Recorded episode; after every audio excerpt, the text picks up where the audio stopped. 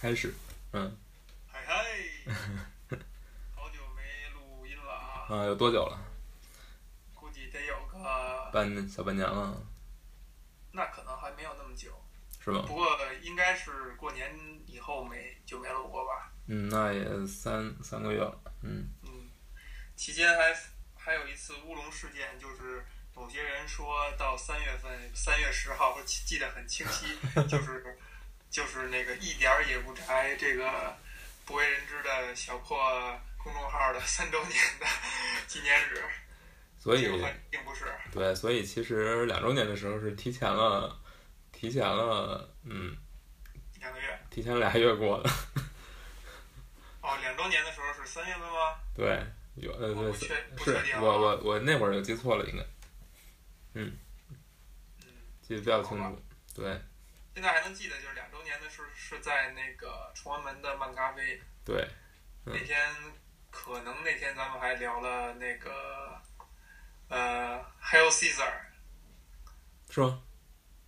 好像是，要不就是同样场景的不同的两天。嗯，那有可能，那个时候，呃，我记得我问的问题是说，呃，因为咱们上次是一起去了 GDC，嗯哼，但是在 GDC 期间呢，这个公众号也没有停更，嗯，为什么？是因为 GDC 有很多料哎，啊呸！你上次可不是这么说的啊！你上次说是因为把最早开这个公众号的时候，每一期发呃漫画、电影、音乐呃那个游戏三篇，嗯，改成了也不是固定的搭配，有可能一篇，有可能多篇，所以更新的压力没有那么大。嗯，然后呢，这是第三年，第三年呢，当然不能问同样的问题啦。问同样的问题的回答就是现在现在连一周一天都更不了，一周一天还是能保持的吧。而且这个第三年之前一段时间发生了一个什么样的现象呢？就是身边越来越多的人开始开这个个人公众号，是吗？有这个感觉吗？是因为是因为读库的大家都在开，所以你有这个感觉的吗？呃对，是是这样的，是这样的，就是那是个错觉。觉。呃，你你真正在物理条件下能接触到的人，嗯开始越来越多开公众号了。因为之前的话，可能我的认识的人里边儿，朋友里边儿也就你在开，另外的人可能是功能性的，比如说他有目的性的，我想做这种呃理财基金，他可能会考虑开一个。嗯哼，再有呢，就是说我我我经常出去玩儿，我想做一个攻略的一个公众号，他是有这种目的性的。而真正说这种完全纯个人的写随笔随想，呃，一种个人表达，没有直接商业目的的，我觉得是在这半年才开始展现。嗯。所以呢，就更凸显了一个情况：三周年嘛，总要讲一些、是吧？称赞的话，更凸显了一个情况，就是这些这么随性开公众号的人呢，就不点名了，更新频率嗯。和更新规律以及纪律性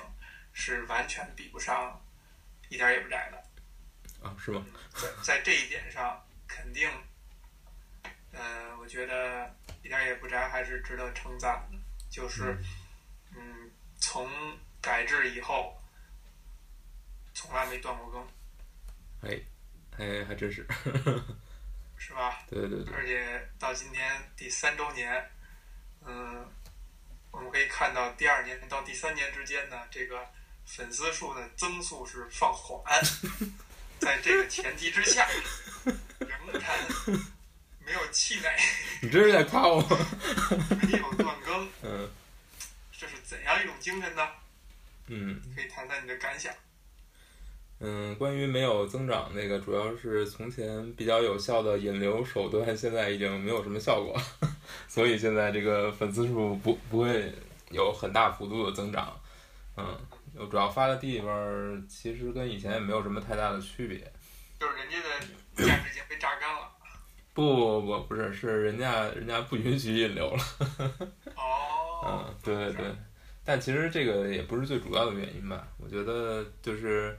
我觉得比较欣慰的一点就是，到现在为止，比如说从两周年到三周年，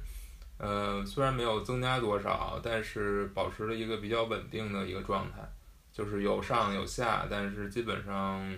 就是没，嗯，基本上保持一个呃缓速增长吧。我觉得就是可能之前之前在在看的人，可能现在大部分还在看。嗯嗯，虽然我每周都去打扰他们，他们还是没有退订，让我觉得还是挺欣慰的。嗯嗯，对，其实我想让你谈的是说，嗯，为什么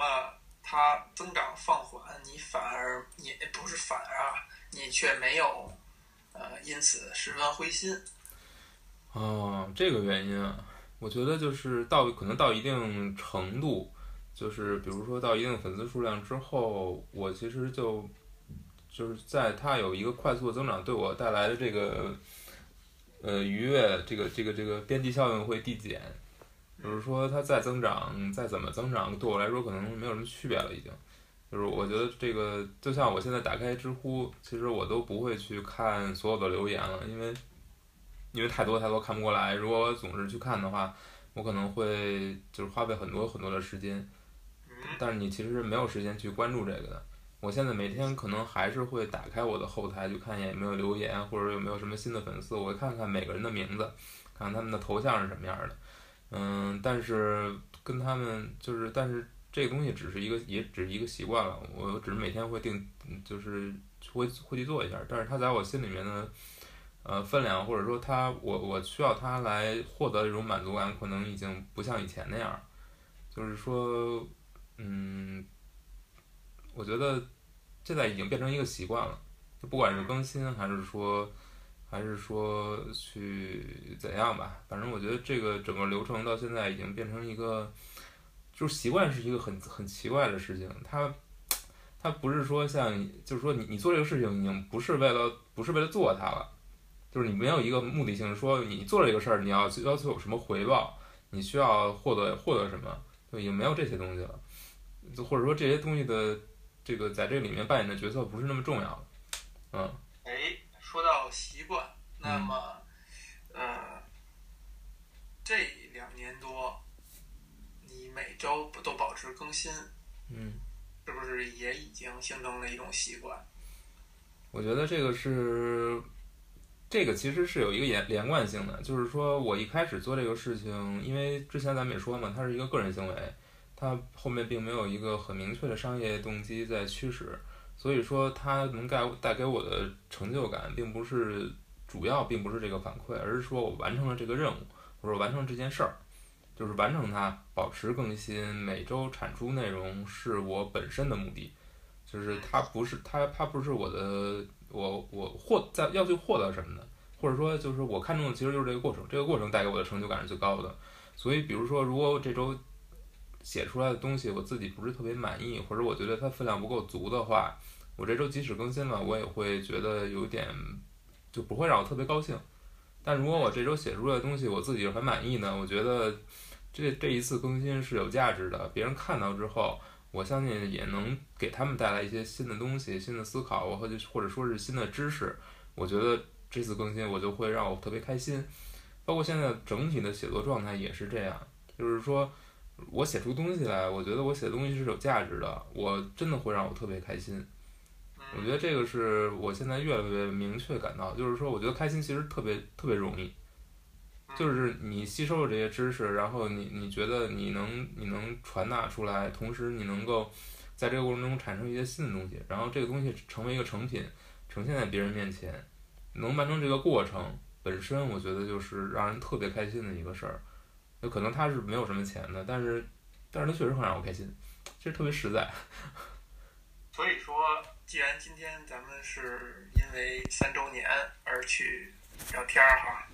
就有这么一个问题，就是这三年你觉得，你现在可以想一下，就是你做这个事儿之前，跟那个时间点，跟现在这个时间点，你的各个方面都产生了哪些变化？而这些变化是因为做这个事儿带给你的。我觉得变化特别大，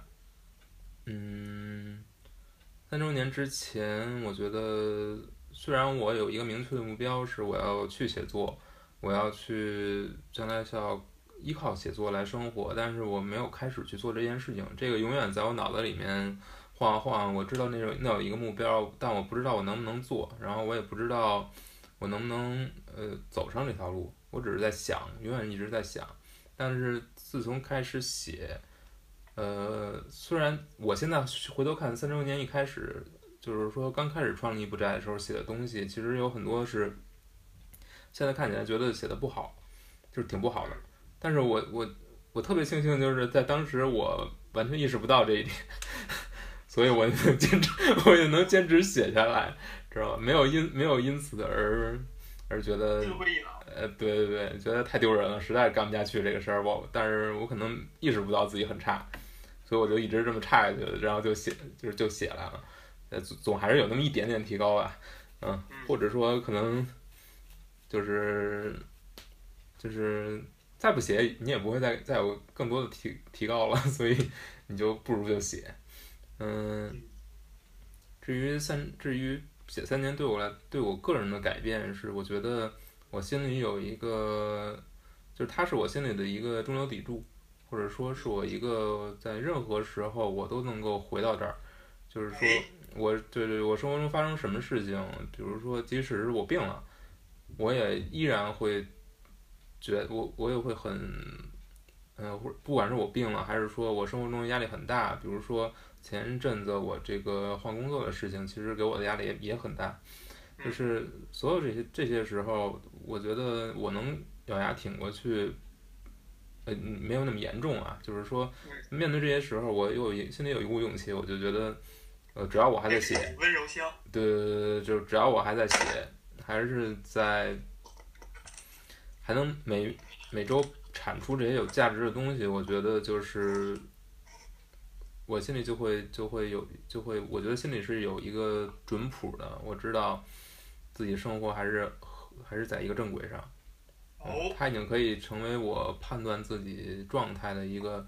一个东西了。所以说我这么长时间没有断更，就表示我的心理状态特别的稳定，而且我一直在做一呃，作为一个就是以一个创作者的身份在活着，我觉得特别让我开心。嗯嗯。所以你你想象中，如果你有个老婆，你这个老婆跟。嗯，这个公众号会是一个什么样的关系呢？你想象过你你在未来可能会有个老婆吗？这个问题实在太难太难回答了。我觉得这个不管是不管是有一个家庭，还是有孩子，或者说是有工作，有一个正式的工作，比如说我现在也也有一个正式的工作。我觉得这些这些和嗯，这些和写作比起来，它就是它其实都是处于一个竞争关系，就是你就是他们同时都在争夺你的时间，而你要保持保持每周有足够的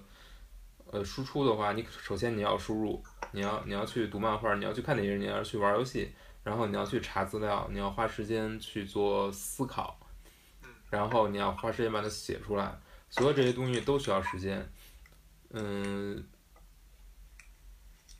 但所有的你的个人生活、你的你的工作、你的这种所有这些东西，比如说你的社交生活，这些东西都会占用你的时间，同样会占用你的时间。那他们永远是处于这么一个竞争的关系。那要怎么去平衡？我其实现在是心里面并没有一个特别明确的答案。我只是说能够把。能够保持一个创作的状态，嗯，尽量尽量保持每周能有能有产出吧。我觉得这个是我现在能能够想到的，或者说我能够做到的，就是只有这些。嗯，如果真正生活中出现另一个人，然后或者说出现第三个人，嗯，或者我的工作变得非常忙碌，我觉得。我如何还能保持一个写作的状态？我觉得其实是挺困难的。嗯，我最近经常就是前一阵儿，我经常去看《分神》的节目，就是可能大家比较熟悉的是 AVGN，就是 Angry Video Game Nerd，就是它这个这个系列。但这个系列其实它的更新现在已经一百多期了，它的更新节奏在变缓。然后你能看到它是它，但是它每一集的质量都是比较高的。同时，你看到他在做其他的尝试，他有做呃纸上纸上游戏的那种，就实体游戏 Board Games 这个系列他在做，然后他还做在做每年的万圣节做一个为期一个月的 Monster Madness，就是讲所有的怪兽电影、恐怖电影的。然后你看到他一四年出了一个自己的大电影，呃，就是上了院线，实现自己这个独立电影导演的一个梦。然后你看到，我觉得他特别有意思，就是。看去年的《Monster Madness》第十年，他已经连续做了十年了。在这十年第十年开头，他就说明年不会再有《Monster Madness》了，就不会有第十一年了。为什么？因为他有很多其他的 project，就其他很多的计划他要做。所以说，为如果为了这一个月的每天一个电影 review、电影电影评论的短视频，他可能要花半年，足足半年的时间做准备。他就说：“我做不下去了，我就是我觉得如果这样的话，我所有其他的呃 project，比如说 AVGN，嗯，比如说呃 b o l James 这些，他都没有时间做了。他新的大大电影，他也没有时间去写。这个就是我觉得他作为一个创作者，他所面临的面对的这个困境，就是你总会有越来越多你想做的事情，你的你的兴趣点，就是随着你能力的增长，你想要去覆盖的兴趣点也会越来越多。”但是你身为一个人，你的时间总是有限的。所有人会期待着你把你做的最好的，他们所喜欢那部分的你坚持下去。就像可能大家会希望我的评论能够坚持下去，但是我自己可能我我是希望把这个节奏放缓一点，能够让我每一篇都都立得住，都越来越越来越好。然后我也希望能够尝试，比如说今天开始我我也在尝试写小说，虽然写的不好，但是但是也也也其实在坚持。就是我觉得这些也是我的兴趣所在，也是我想做的。但是，但是不宅到底是什么呢？它到底是仅仅是做评论，还是说，还是说其他的读者也能接受呢？对呀，这个是一个好问题啊。就是在你心里边，你觉得不宅是个什么呀？我觉得，我其实我现在说不太清楚了。我之前比较明确，我觉得它就是一个做评论的地方。但是后来慢慢的，我觉得有很多东西是评论所解决不了的。就像我在好多次卷轴里面慢慢写出来的，其实我在慢慢的想自己做这些事情。三年过后，我其实提出了几句话，可能我觉得能够总结一些。我觉得就是评论其实是用来提出问题的，就是我们觉得在生活中我们遇到了很多很多的各种各样的事情。嗯，然后我们在看，我们在看，就是这些文艺作品的时候，为什么会出现这些文艺作品？他们其实是要提出问题，就是，嗯，不不，他们是想回答，在提出问题的同时回答问题。但是我们作为评论呢，其实是，起码不宅在不宅在做评论的时候，他是希望能够抓住其中最值得我们思考的东西，把它提炼出来。我觉得这是我做不宅写评论的时候。真正在想的事情，我希望把这些作品中最值，我觉得最有价值的东西提出来。可能很多人并没有想那么深，他只是看过这个作品，然后就过去了。但我觉得不宅的评论的要点，或者说他能够立得住，我认为他能够立得住的东西，就是他能把这些东西抓出来，用言用用语言来表达出来，然后把这些问题拿出来。但我觉得评论做不到一点，就是回答这些问题。评论只。我评，我觉得在评写评论的时候，我永远是停留在会停停在这个问题上。我知道这个问题很重要，但是我不愿意给他一个任何一个定论，因为我觉得任何以评论方式，以这种非常精确的答案来来回答的问题，就是就是或者说以精确的语言来做出这种回答，都是不可靠的。所以。在写后来，我所以所以最后不然会出现一些小说是为什么？我觉得这些小说其实是对这些问题的回答。我们思考这些问题，但是这些问题是不可能用评论文、说明文这些方式来回答的。它必须用，它必须用同样的文学作品，或者是现在只是文学作品，但是不管以后有什么形式，它永远只能用这些东西来回答。这些东西可能是模糊的，可能是没有定论的，它可能只是一种感觉，或者说只是你看完这个故事之后，你去不断的回想、不断的琢磨，你会体会到的一些东西。这些东西你也无法用语言来表达出来，但他们会回答我在评论中提出的那些问题。所以我觉得在在评论和小说这两种题材之间，其实是存在一种关联的。我们通过看别人的东西来提出问题，来思考，但是我们只有在通过自己创作的过程当中，我们才能够回答我们这些思考，回答这些问题。我觉得在两个共存的情况下，这这个圆环这个回路就已经通了。嗯，所以我觉得这个是我发掘到的，或者说我理解到的一个可能是对于不宅来说最重要的东西。嗯，提出问题只是一方面，你还要试图去回答它，你要试图去解答我们对于这个世界的理解。可能这个世界就是一个纯粹的混沌的世界，但是在这混沌混沌的世界当中，有什么规律？有什么？有什么是我们有什么很坚硬的东西是我们能够抓住的呢？我觉得，反正你要用这些很柔软的东西去去把它串起来，把它回答出来。嗯。所以其实可不可以这样说哈？就是说不宅呢，呃，在刚开始有这个事儿的时候，就定了有这么几个载体，比如说呃电影也好，漫画也好，还是游戏也好，这些看上去比较宅的东西，嗯，作为它的一个聚焦点，嗯，那是不是可以说你其实这么呃？严肃或者兴师动众的去写这些评论，去做这个事儿，是在试图给嗯花大量时间看这些东西、玩这些东西的人寻找一个相对深刻的理由。我觉得或者或者相对深刻的意义。嗯，我觉得有一部分是这个原因，就是我觉得。比如说游戏，游戏是这个所有的就是这三者里面可能最容易受到攻击的，嗯，嗯，我我我我我知道你接下来想说什么，但其实这个不是，这个不是我刚才表达那个的方向，没有走到那个方向上去。嗯，我再阐述一下啊，比如说，呃，前一段时间我因为看了一个纪录片儿，我在我在我就在想一个事儿，我我因为看了一部电影。和一部纪录片儿，让我深刻的思考了我们为什么要看电影儿，就是我们为什么还要看电影儿？如果一个纪录片儿可以好看到这个程度的话，那我们为什么还要看虚构的东西？我们为什么还要看电影？呃，当时我把这个问题问给了我一个朋友，我朋友回答是说：想什么？为什么？你想看就看呗。他就他的这句回答就跟刚才你的回答是一样的，就是他没有回答到那个方向去。我我想问的就是我们我们为什么想看一个电影？就是它是怎么样从内在驱动我们的？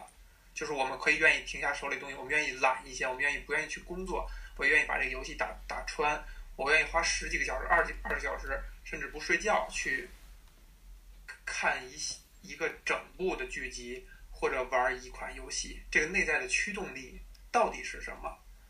我是在想问这个问题。那我觉得可以可以举例子来说，就是说，嗯，比如说我我之在上一周的卷首里，我们我提到要写《星际牛仔》嘛，就是为什么我喜欢《星际牛仔》？一方面，我觉得是因为观看它的体验是不可替代的，就是说，它它所带给你的体验，你在其他任何介质、任何作品里面都找不到，就是可能它品质，呃。众说纷纭，就是有可能有人觉得它非常，它是它是所谓的神作，有人觉得，呃，其实也就不过尔尔。但是它提供你的体验是独特的，就像为什么有了每个人心目中都有一部最好的电影，但是我们仍然会去看其他的电影，是因为真正有价值的电影并不只有一部，可能它是可能某些片子对于你来说是最有价值的，或者说你最喜欢的。但是其他的电影有它自己独到不可替代的部分。哎，这这个还是那样，就是我想问的那个点嗯是说，它不可替代的那个东西，嗯笼统来讲是什么？就它会驱使你不断的想要获取，就像其实就像吸毒一样，你你第一次尝试以后啊，当然咱俩都没尝试过啊，你第一次尝试以后，你会希望有第二次，会希望有第三次，你会希望剂量加大，这是咱们嗯根据别人的说的话总结出来的这种规律啊。嗯那那个东西是什么？可能就是比如说直接给你造成很大的什么多巴胺啊之类的那种化头脑中分泌的一种化学物质。那我们被驱动去看电影、去看去玩游戏的那个点是什么？我觉得是想象力。我我觉得这个东西不是说现在我问这个点是要回答的，嗯是说呃，这个是不是嗯不宅在干的一件事儿？嗯，我先试图回答一下是什么。嗯我觉得如果用一个特别泛用的词，就是想象力。但是如果再精确一点，就是通过这些通过这些作品来体验我我所不可能体验的人生，或者说呃，或者说是我所不能体验的那一段时间，或者说我我的人生其实就是我们我们每个人的人生都是很有限的，但是在这个这个时间范围之内，我们通过这些作品，通过你的读小说时候你自己的幻想，或者说对漫画的想象，对漫画画面的补完，或者说对影视的作品所描绘的世界的这种向这种向往这种想象，它是会让你拥有第二种、第三种、第四种，甚至无穷多的人生。它所带给你的感感觉，其实是你活了很多遍。我觉得这个是我们所最终追求的东西。我们最终追求的东西永远是不朽。我们只是在通过享受这些作品，去无限的趋近我们的目标，用我们有限的时间去一遍一遍过人生，一遍一遍过越来越多、越越来越不同的人生。我觉得这是为什么故事会吸引我们最重要的一点。所以，对，这个是我很期待、期望听到的一个答案啊。所以，在这个前提之下，那么评论的意义又是什么呢？你就可以顺着这个思路往下回答。有没有种在套中的感觉？评论的意义是什么？我觉得，我觉得评论是让我们能够回到现实，是让我们能够从这一次一次的人生中回到我们自己的人生，回到我们的现实，会让我们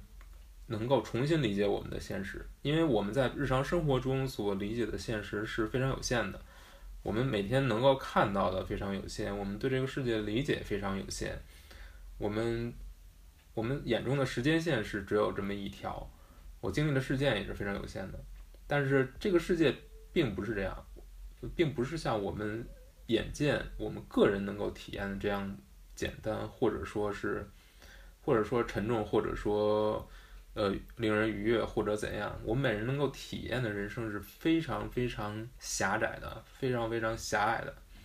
但是通过这些作品，这些作品是怎么来的呢？它是通过所有这些创作者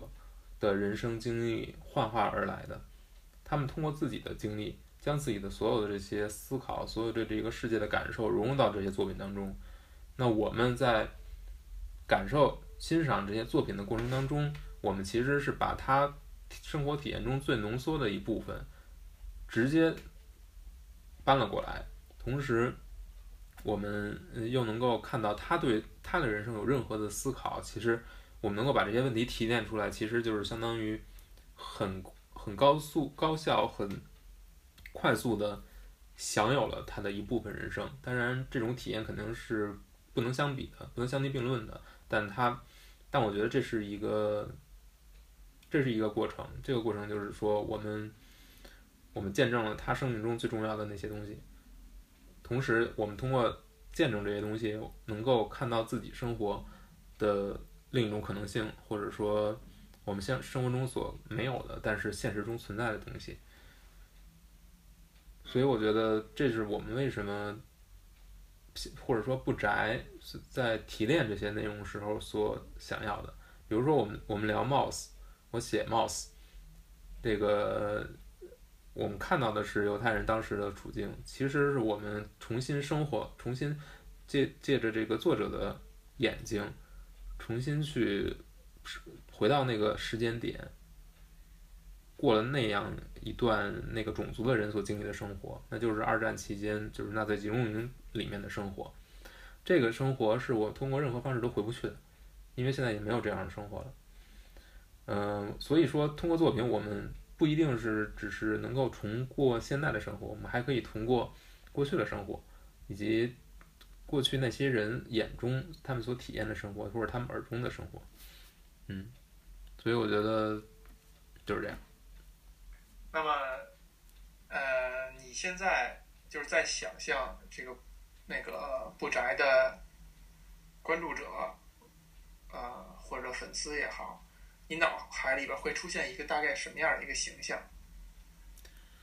或者你会把他们想象成一个什么样子？你会觉得你对着是一个什么样的人？我觉得，尤其是在你写那些让人很肉麻的卷手的时候，你脑海里是怎么样去 visualize 这个事儿？你这个是一个好问题，我我我我得想想才能知道，才能知道到底是什么。其实没有特别认真想过，嗯，有可能脑海中的就是一个自己，就是一个自己。对，哎，是一个很好的回答啊。嗯，我觉得，嗯，你自你对自己对自己还能那么肉麻呢？对啊，可能可能看起来有点肉麻，但是我觉得。我写卷首，我写卷首其实是，你可以把它看作所有人都会做的一件事情，就是和自己对话。嗯。只不过就是呃稍微孤独一点人，可能这种对话的频次和他在生命中所占这个时间的比例会高一些。嗯。嗯，就是他会跟自己说话更多一些。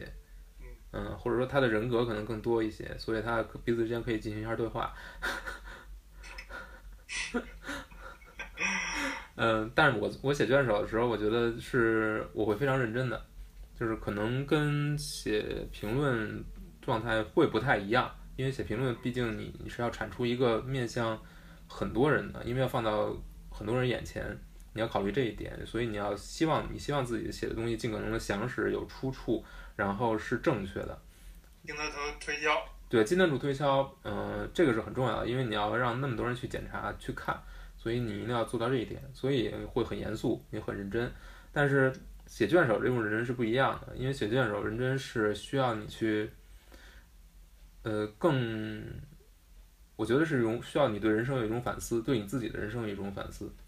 就可能看起来很肉麻或者怎样，但是，但这些确实是，就是心里里面当时在想的事情。就是它肯定都是真实的，而且我觉得这就是我记录生活一种方式。我现在回头看，我如果有一天我想看我这三三年到底是怎么过的，我只要把我只要把每一期的卷首拿过来就行了。他可能没有事无巨细的记录我这一段时间都做了什么，但是有一点非常确定就是。我很我很清楚自己当时的生活状态是怎么样的，它是好是坏，在里面展现的非常清楚。就即使不好，很不好，我的心情很差很低落，你在里面能够感受到，我绝对不会去掩饰它。如果我很绝望，那也会在里面展示出来。所以我觉得这个是他对于我最大的价值所在吧。我觉得是一个生活的记录，而且它。相对来说比较私人，因为只是你必须要关注我的公众号，你才能接到这个推送。我不会放到一些公众平台上去。我觉得这样的话，我也可以就是想有什么就写什么，我觉得比较真实。嗯，就像你说的，你可以把它当看成是一个博客，呃，博客嘛。嗯，对，对，其实是这样。其实，嗯，其实说到这儿，可以确实可以讨论一下。所谓博客这个东西，它的出现，嗯，我觉得这事儿特别有意思。就是，呃，首先博客这个词就 blog，它是有两个词组成以后，然后被简化来的。哪？两个词呢？就是 web log，就是嗯网上的 log，就是记录嘛。那其实我们可以把 log 这个词根看作是类似于日记啊，或者自己的一个流水账啊这样的东西。然后它 web log web log 念快了，然后就简称为 blog 了。嗯是这么这样一个由来。那我们就可以看它这个由来有意思的地方在于，嗯，人类肯定在很早以前就有自己做记录、做日记的习惯。对。嗯，然后我们会看到在记忆在在这个人类脑海深处。会有一种潜在的欲望，是说将来有一天我这个日记会拿给谁谁谁看，嗯或者有可能会拿给更多的人看，甚至有人会把它出书出出来。那其实 blog 就是这么一种东西。那为什么人在写日记以后啊，还希望有别人去看这个需求呢？就像你写卷首一样，你会怎么理解这个事情啊？我觉得所有东西都可以归结于我刚才提到的问题，就是我我们为什么希望别人去看，就是跟为什么我们会创作，有些人是会追求创作作品。呃，当你的作品因为这还不一样吧？嗯就创作作品的时候，其实本身你在创作作品，它是一个作品的时候，其实就已经谈到受众了，就是对。它已经要有要有呃 audience，要有要有他的受众，他才能够成为一个作品。而所谓日记，其实不，你说日记和 blog 其实是两回事儿，因为如果是 blog 的话，它一定是在网上的，是它本身就是一个面对演变过程，就是 blog 其实是公开的，对，放在网上的对。日日记，或者说记录，嗯，就这么一个演变的过程。因为可能很多人在写 blog 以后就不会再写日记了，嗯，啊，那也有可能有的人他还想记录一些自己私私人东西，他有可能会注册一个很小号或者隐秘的 blog，他仍然要把它写在上面，而不是说写在某个自己只有自己看到的本儿里边儿或者某个东西上或。者说，比如说我写 blog，但是我有一些 entry 或者有一些条目，我可能是锁定为个人可见。那这个其实这个行为我是不太理解的，就是为什么要这样做？嗯，就是如果你要放在上面，那你不如就设备可可可可见。或者这个问题置换成，当你写，当你写呃卷首的时候，或者类似于 blog 这样的东西的时候，呃，你会剖析自己，你会呃嗯表达自己，告诉就写出来你是怎么想的，嗯，并且你希望别人能够看到它，嗯这是一种什么样的嗯思维或者思想过程？我觉得这同样是一种追求个体就是。希望别人了解你，嗯，不不不，我觉得不是那样。嗯因为我觉得，我觉得不存在真正的理解，也不存在，就像你所说的，不存在真正的理解，所以追求它是没有意义的。嗯，那为什么还要写呢？嗯，我觉得被别人阅读本身就是一种延长自己生命的方式。说白了，同样是追求不朽。在你在你你将自己的，我觉得那天我看到，就我之前翻译的，就是上周翻译的那那一篇里面，小岛秀夫有写过嘛，就是说我们如何能够超越死亡。我们超越死亡的方式是将接力棒传到下一辈人的下一代人的手里。那这个东西到底是什么呢？所谓的是什么？所谓的接力棒是什么呢？就是我们对这个世界的感受，我们对它的理解，我们我们所我们创造出的一切东西，其实都是我们我们自己的经验和自己的记忆这些东西。我们对这个世界到底是怎么看的？我们自己能够有什么是有什么独立独到的见解是前人所没有的？所有这些东西是我们想要传递给后后人的。那通过传递这个动作，其实我们就超越了肉体的死亡，我们是在通过精神层面在延续着自己的生命。当我们自己的一个点，我们自己的想法，通过任何一种介质进入了别人的脑里，进进入了别人的脑海，进入了别人的记忆，得到了一种传递，那其实就是延等于是延续了你的生命。嗯，我觉得写作也是一样，就是你可能看我每每周写的这些东西，它不会很，呃，可能有时候不是很有价值，它只是个人的一些想法，但这些所谓的体验、想法、经历，它是很真，只要它是真实的，而且它确实是一种经过深刻的，就是自己自己就想了很久的，你就而且你既然把它写出来，你肯定是觉得它是有价值的一种思考。这个能够进入别人的、别人的呃记忆、别人的感受里面，我觉得它就是一种延续，就是一种传播，就是一种传递。你相当于就是在把自己的生活、自己的生命，再通过这种方式传递出去，传递到别人的生命里。那我觉得它就是，它就是一种延长自己生命的方式，也是一种获得不朽的方式。我觉得写作，嗯。非纯粹意义上的个体封闭式的写作，所有只要不是这种模式，就是我自己写完了，我就是为写给自己的，我不是想给任何人读，我脑海里就没有读者，甚至我写完了，我死之后，我要把所有的一切我写过的东西都烧掉，只要不是这样，它都是一种追求不朽的方式，它都，你你无法说它纯粹是为了创作艺术，嗯。回答完毕。嗯，但我有一定的道理。但我不觉得这个这个目标是有问题的。我觉得这个目标是很很很有人性的。我觉得如果没有这一层，就是你所有的创作、所有的所有的智慧、所有的结晶，你都不想把它传分享给别人，不想传递给别人，你是只想呃让它属于你自己。甚至你要连死死之后你都不想把它留下，我觉得那反而是我无法理解的。嗯。嗯。嗯。所以从这个角度想，你觉得？你看啊，这个这个咱们这个小物种在这个星球上边已经生活了这么多年了。可能有很多很多东西，特别好的东西，没有留下来。嗯。因为留下来毕竟是少的嘛。嗯。很多很多东西就在这这么多年里边，慢慢的，比如他有两份 copy，然后隔了一百年以后变成只有一份 copy，然后就没了。嗯。比如说，有人说这个蒲松龄先生的。棺材里边，他脑袋底下枕着一本书，然后这个在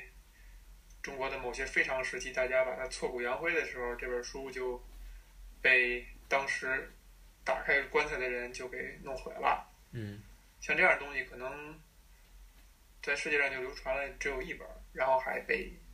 消灭掉了。嗯，嗯，这是一种可惜吗？我觉得是啊，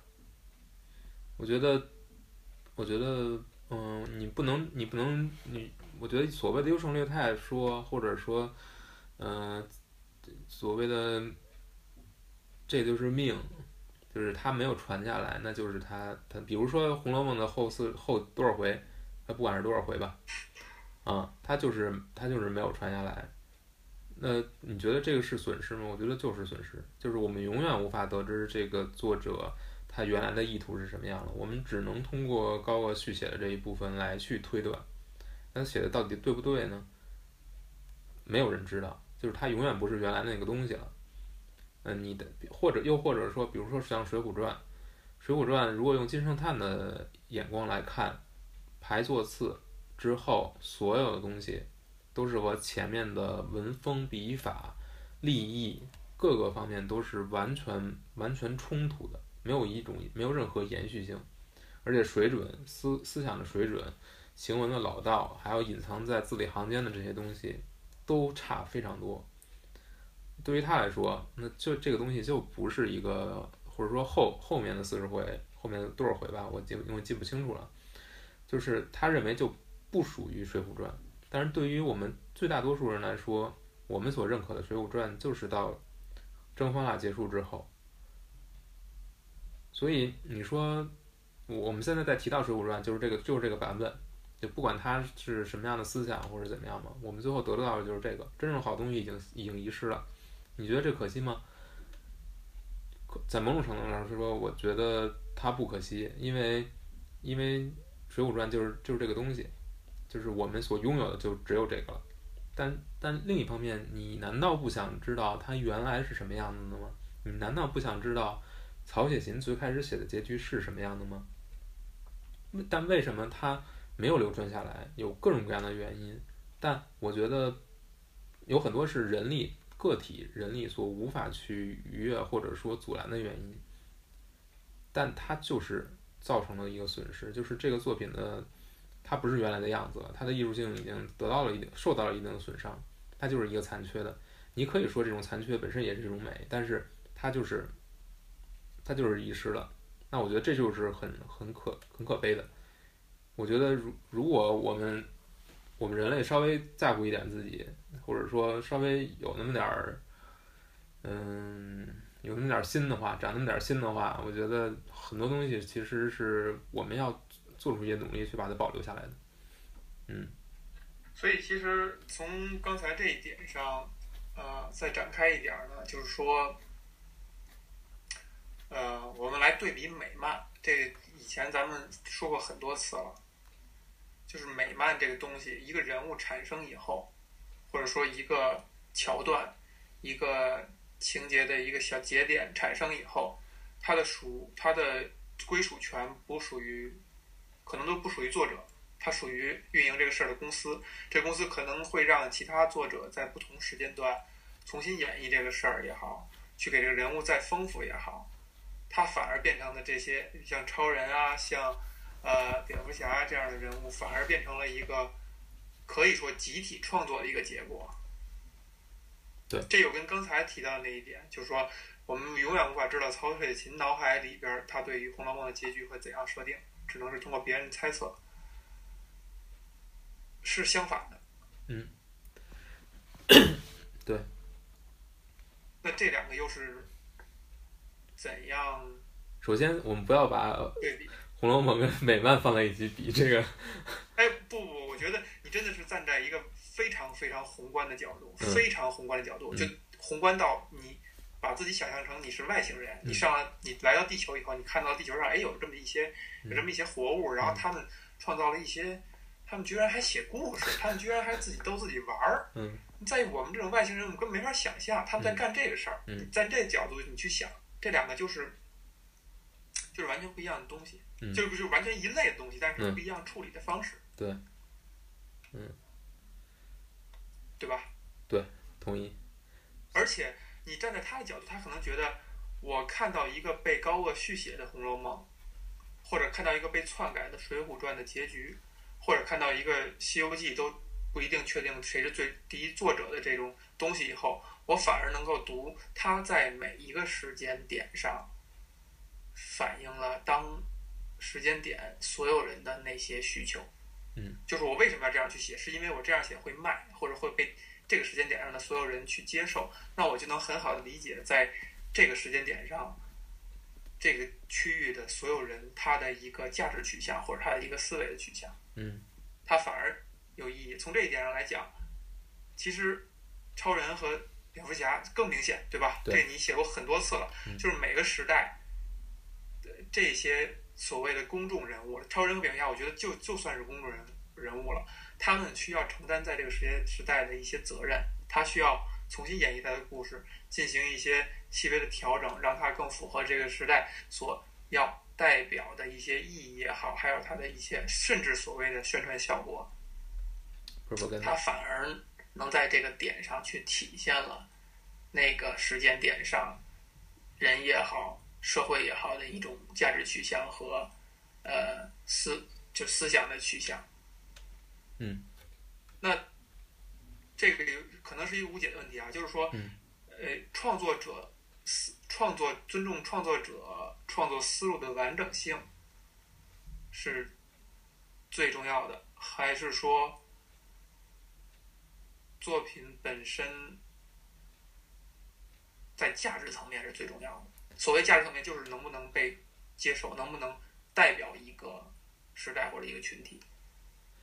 我觉得，呃，如果严严格说一点啊，严格说来，嗯、我们之所以慨叹说，呃，曹雪芹的这部书没有全，有一个是有一个前提的。我们为什么觉得可惜？是因为它，我们在我们的认知当中，我们认为它应该是全的，或者说它有一个全本存在。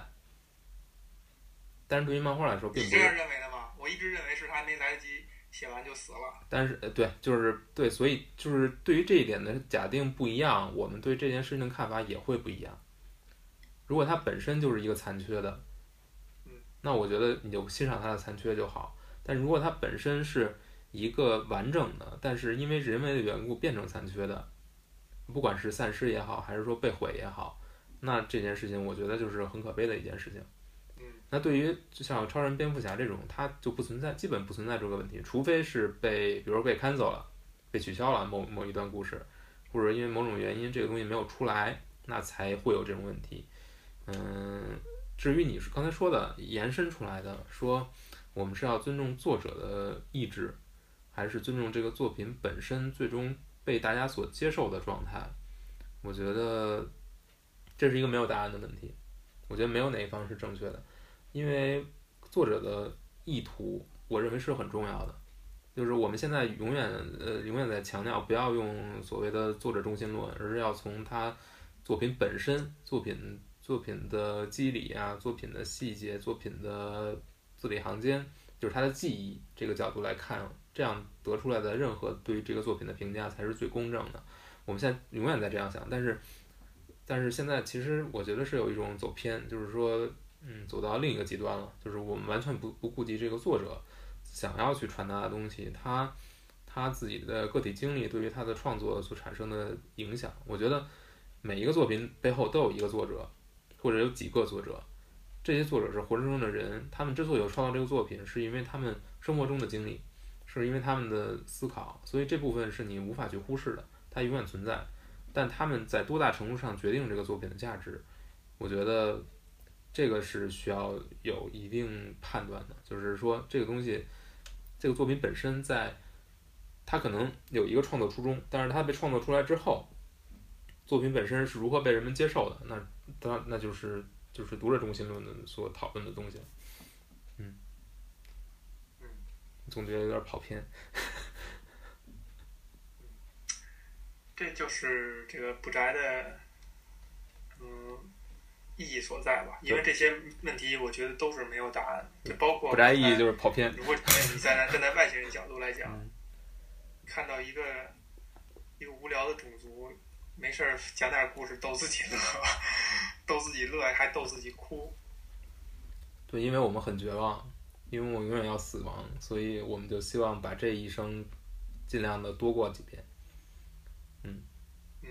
每次我们阅读一个故事、看一个电影，我们就把就会把自己带带入到这个主角身上，我们就想象自己是他，我们来到他的世界，过他的生活，体验他的冒险，希望这个生活越精彩越好，希望这个体验越独特越好。然后在结束这一段体验之后，我们又回到现实中，回到我们的自己自己的生命里面，然后期待下一次有一个更不一样的体验，一个更好的体验。所以我们，所以我们永远希望有真正好的作品出现，能够让我们的生活更精彩一点。但是，就是如果那有这样一个问题，如果你是可以永生的，甚至你可以重置自己的时间，你还会选择去看故事吗？还是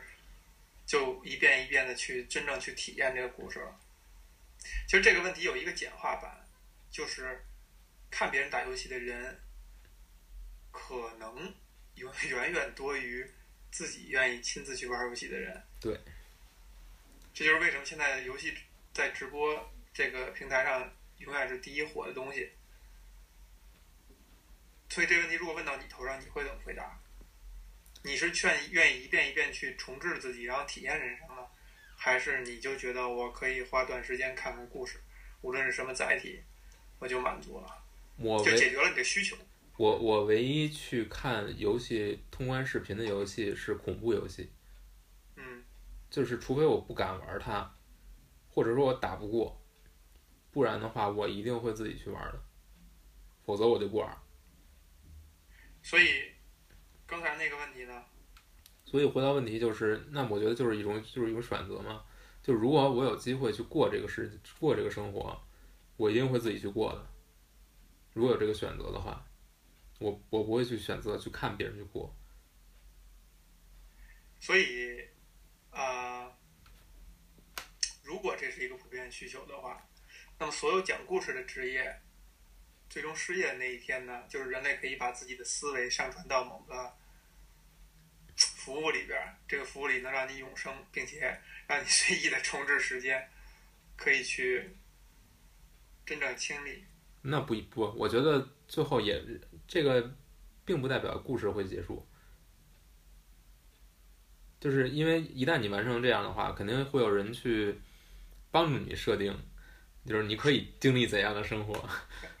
其实就是最后就是最后从大家从讲固定的故事变成了大家去做一个仿真游戏的世界，构建一个游戏世界，其中到底发会发生什么样的故事，由你自己去说了算。我只是提供一些，我像呃 GM 一样，像跑团 GM 一样，我我会设定这些东西。对。但是最后你掷出的骰子是多少，那是你自己的事儿。所以为什么像小岛教波说的，说，嗯，他对他在对比，嗯，对比这个电影嘛，就是 Logan 和 MGS 四，就是同样是两个衰老的老主，呃，年迈的主角，同样经历的是直接要面对死亡，这两个人都是。然后 Logan 在这么多年之后重复了 MGS 四的主题，就是人家已经做过了。所以他得出一个结论，就是，就是电影产业已经落后于游戏很久了。你不要笑，这是就是，我觉得他所有的这个推论，或者说就这两个作品，因为我都体验过，我可以很明确的告诉你，中两个，因为呃，《乾隆谍影是四》是零八年的作品，《Logan》是零七一七年的作品，就是电影行业在处理这个题材上，我觉得。就这两个作品来比，那就是九年的差距。为什么呢？因为 Logan 也有漫画的原故事原型的。嗯，原型。而且，如果如果我们再往前推，你完全推文字、推戏剧领域，讲这样事儿的也是有的。嗯。就这个东西不要展开了，你就不用再把它凿实了。嗯。但是，呃，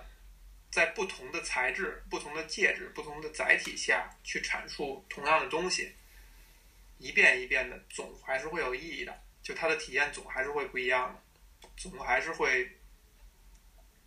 呃，会有新鲜感的。所以其实就回到刚才咱们聊的那个问题啊，就是，呃，人为什么人的人去看这些东西、玩这些东西，这些这么漫无目的的、没有实际生产意义和和这个嗯各种意义的东西，它的内在的。驱动力、原动力到底是什么呢？可能就是我们想见，像像你说的，我们嗯想去体验不一样的人生。呃，还有一个词就是电影行业特别爱用的，就是器官，就是当呃好莱坞也好，就是制片人制的这个企业，呃制片人制的这种呃电影生产方式，就是制片人。去 pitch 一个案子，他要解释的就是三部分：第一，就是这个剧本是一个是不是一个好剧本，是一个好剧本；然后你找的这些这个制作团队是不是足以好的把它执行出来；第三，就是你给观众能够传递一个或多个什么样的奇观。所谓的奇观，就是他之前没有见过，它有可能是一个场景，有可能是一个特效，有可能是。一种完全没想到过的情感，有可能是一种完全没没没读到过的人与人之间的关系，就这些都算，就是所谓的奇观，或者这个词的展开，是不是就是我们一直在这个无聊的人生当中觉得最有养分的东西？嗯。在不停的主不不在相同的主题下，用不同的介质，比如说 Logan 这个主题，用电影的介质，用呃 MGS 四这种游戏的介质，让能让你身临其境带入的套入这样一个世界观，这样一个故事，甚至你读一个小说、看一个戏剧、听一部听一首歌，只是只是像读诗一样去看这个歌词，它都是这在这个主题下奇观的一部分，只不过这个奇观对你来讲是不是还是不是奇观，还是不是有具有它的奇特性和新奇性，是这个戒指独有的表述方式，或者创作者能不能借用这个戒指把它表述好，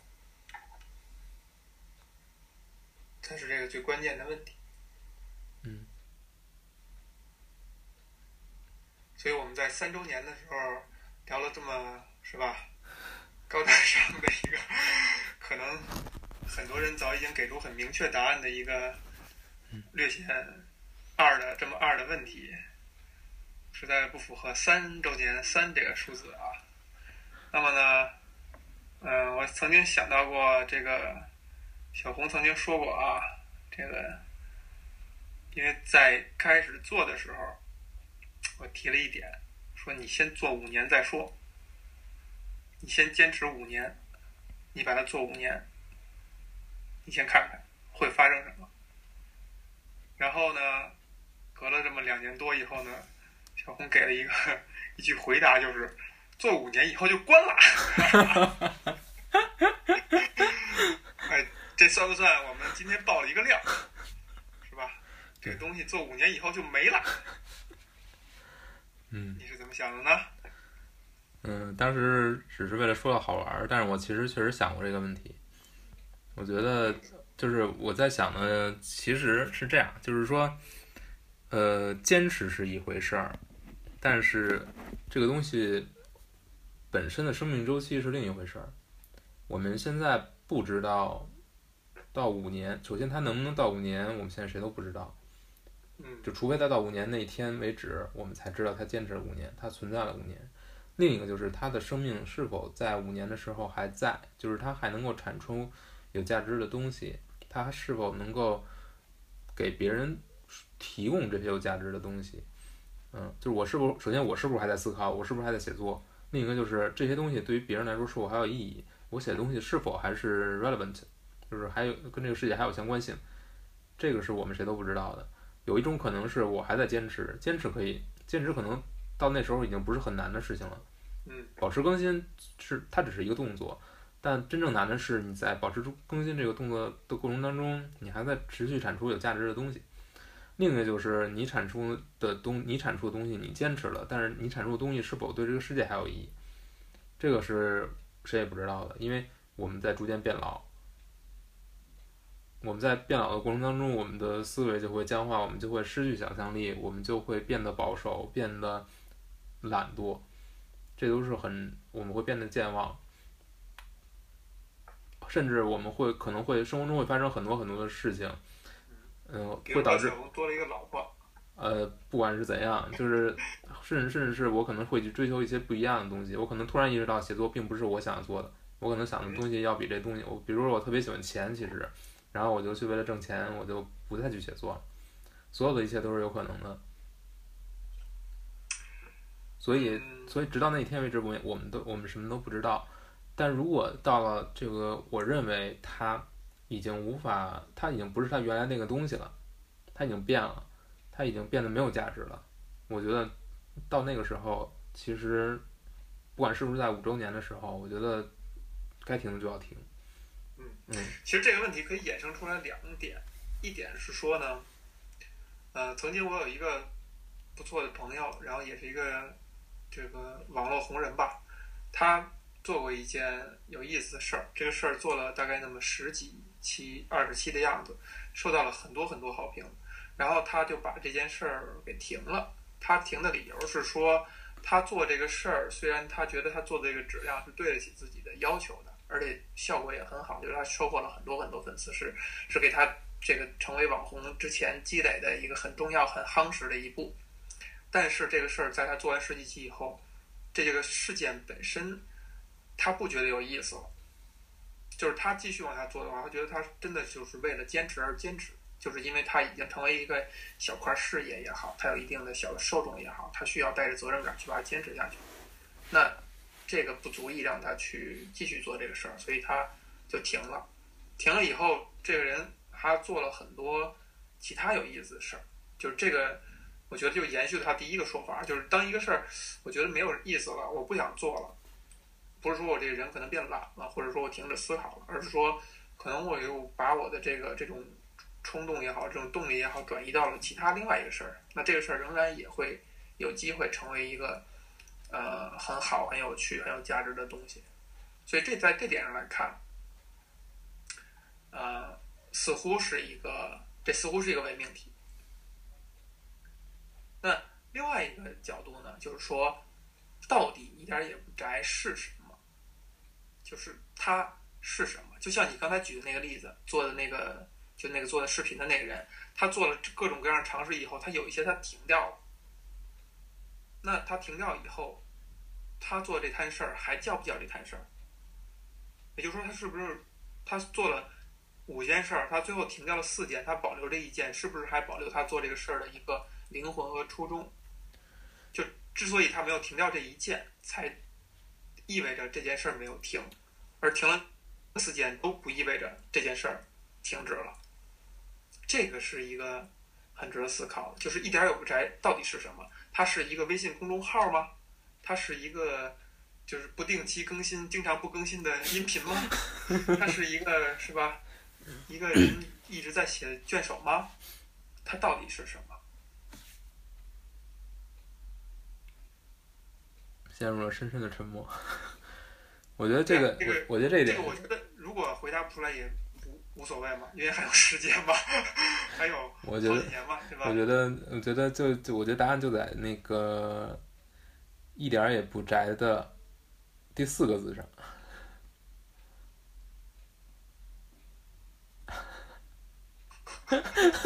啊，第五个字，第五个，看你算不算儿了。我觉得关键就在那个“不”字，反而不是“宅”字，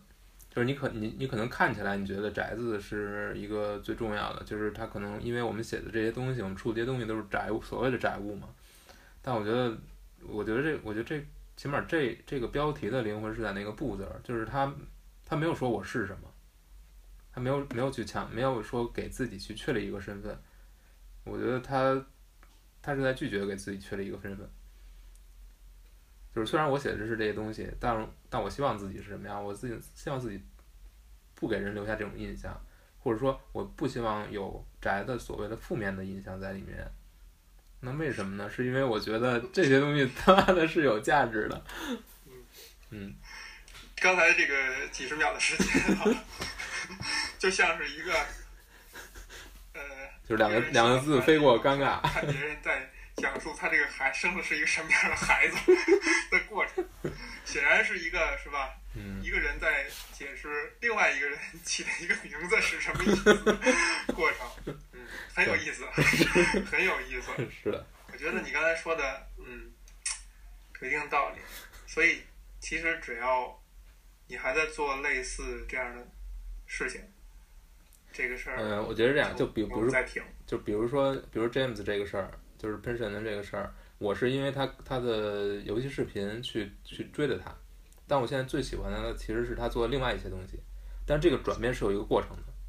嗯，他能不能转变过来是不一定的，就可能别人有人是因为评论来看的不宅，但是在变成在评论在不宅开始写小说的时候，他能不能转过来是不一定的，很有可能他转不过来，那他就走掉了，那有可能他转过来了，那他就留下了。那可能对你对你来说就是就是更宝贵的，因为他能够更，他能够接受你的另一面，接受你更可能之前没有展露出来一面。那我觉得这个对你来说留下来的其实是更更有价值的。但是走掉的，我觉得也很开心，就是就是大家曾经曾经同船故嘛，同船渡嘛，我觉得，所以这个我觉得心态都可以比较好，嗯嗯。嗯，就是这样。好吧，所以在这个三周年佳绩，你还有什么话想要表达一下？一年只有这么一次机会啊，错过了就要再等一年了。一年时间可长可短啊。嗯，可以少俩月是吧？对于咱们这个岁数是吧，还是要珍惜。嗯。似乎也没啥可说的。嗯，嗯，好吧，就这样吧。好，四周年见。